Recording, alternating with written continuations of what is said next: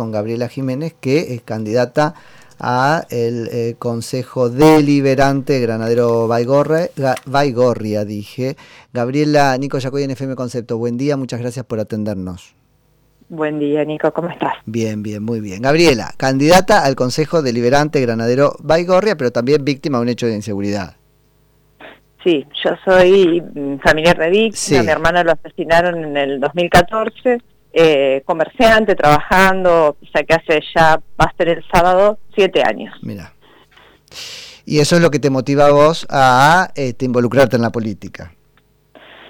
Sí, eso fue en parte, digamos, poder salir de la queja. Es el primer intento que, hice, fue poder salir de la queja. Nosotros hicimos muchas marchas, por eso eh, entiendo a la familia Joaquín, estuve en contacto con ellos.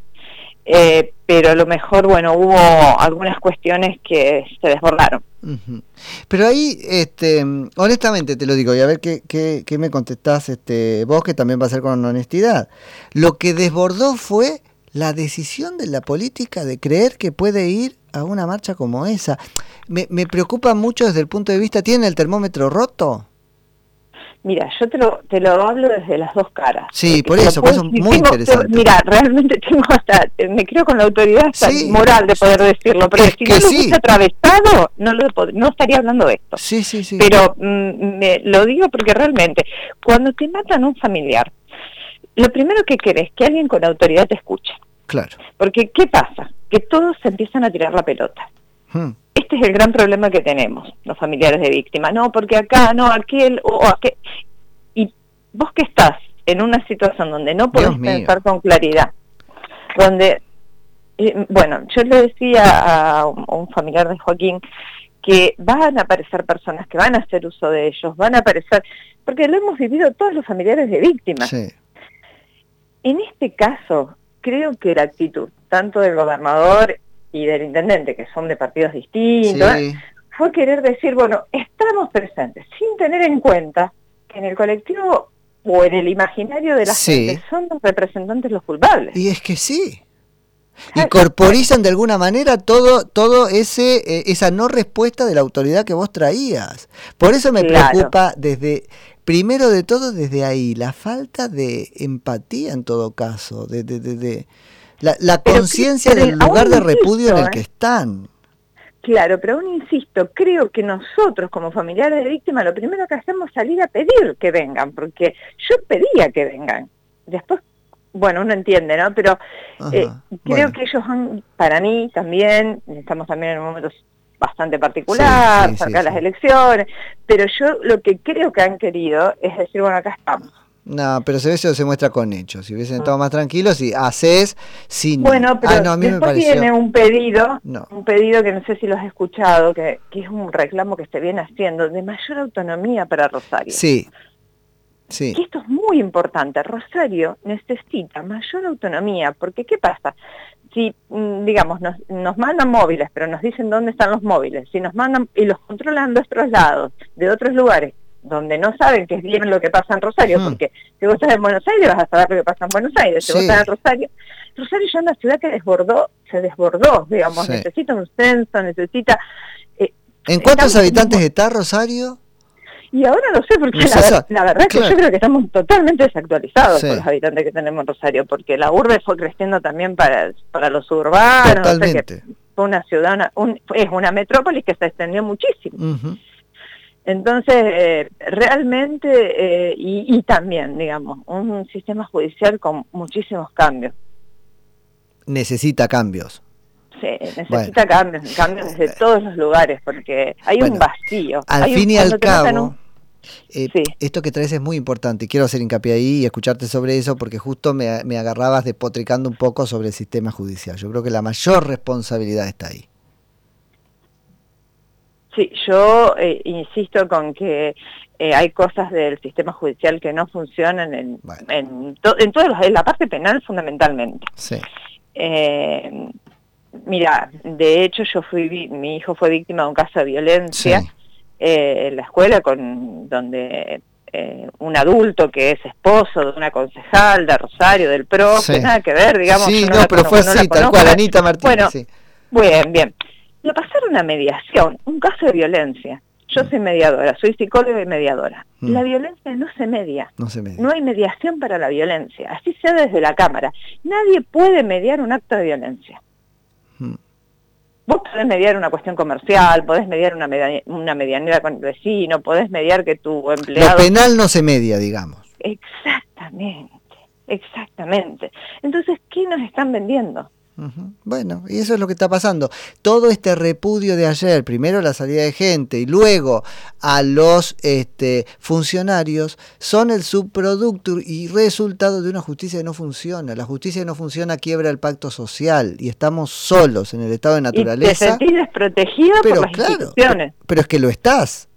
Claro te sentís en ese estado abandónico donde vos tenés que ver dónde está tu preso, el que mató a tu familiar, porque en algún momento del sistema te perdiste y te lo llevaron a una cárcel común. Y de ahí se fugó, o capaz que está con salidas transitorias, laborales. Bueno. y así, digamos, ese es el proceso diario. Y por eso mi preocupación sobre el político que bajaba la marcha, porque en definitiva siento que todavía no sienten ellos la gravedad del asunto. Cuando no hay justicia se rompe todo. Todavía no entendieron que se está rompiendo todo.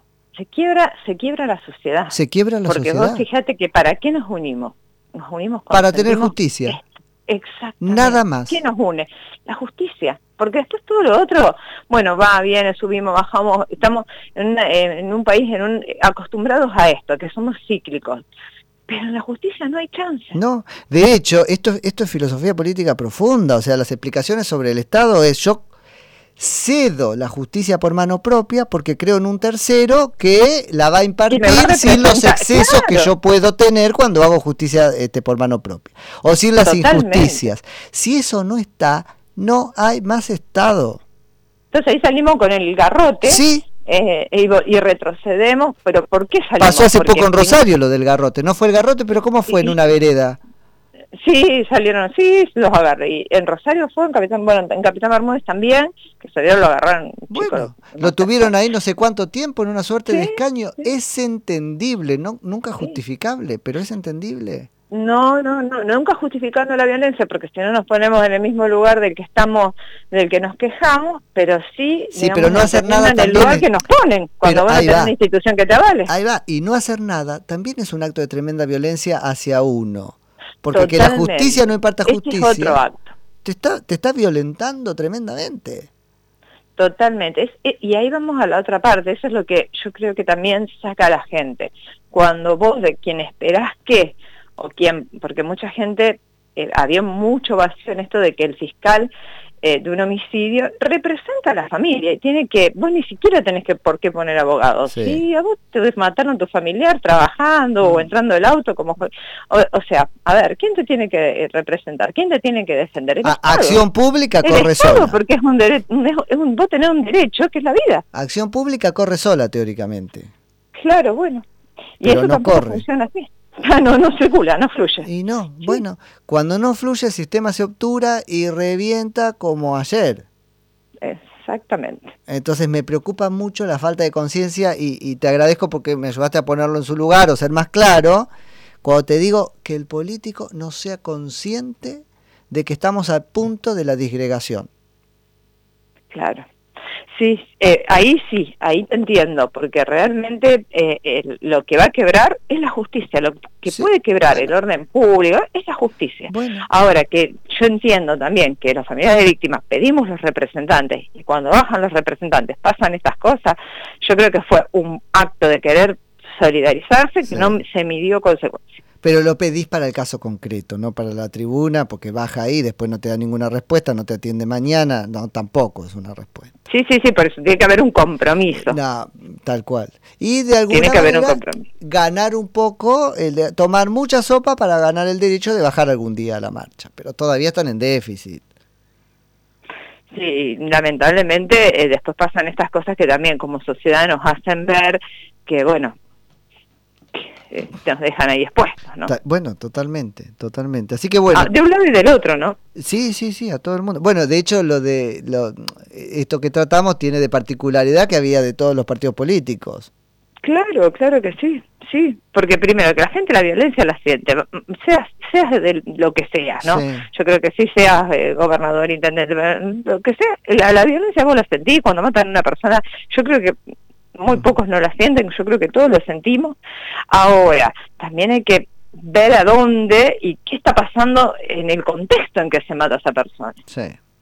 Así que Gabriela, vos decís que en algún punto esto se soluciona con más autonomía para Rosario. La provincia no termina de cumplir su función, la nación tampoco, ¿lo ves por ahí? Rosario crece, no tenemos las herramientas, para mí no tienen las herramientas para manejar Rosario con la con la agilidad que se debería manejar. Yo creo que acá se necesita agilidad mm, fundamentalmente a la hora del delito, ¿no? Porque después en, todos los otros casos también, ¿no? Pero si estamos focalizando en esto a la hora del delito, se necesita más agilidad, más, o sea, eh, más poder para gobernar y, y eso se va a trasladar en resultados y la gente va a apoyar esto, porque Rosario debería ser autónoma, como lo ha logrado Córdoba, Rosario debería ser autónoma. Desde hace mucho tiempo ya nos lo deben. Así que hay que estar atentos a ese debate entonces, a la traducción política de ese debate. Vamos a ver para dónde sale. Yo creo que ahí tiene que haber un intento también del intendente de este reclamo, de hacer algo por esto, de los senadores también de apoyar esto, porque eh, ya, hay un, ya hay un desborde. Bien. Nada, Gabriela, te agradecemos muchísimo por la, por la charla, que estuvo buena, así que en cualquier momento volvemos a, conversar. Les agradezco a ustedes. ¿eh? Dale, abrazo Un abrazo. Hasta luego. Charlábamos con Gabriela Jiménez, que es candidata al Consejo Deliberante de Granadero Baigorria, provincia de Santa Fe.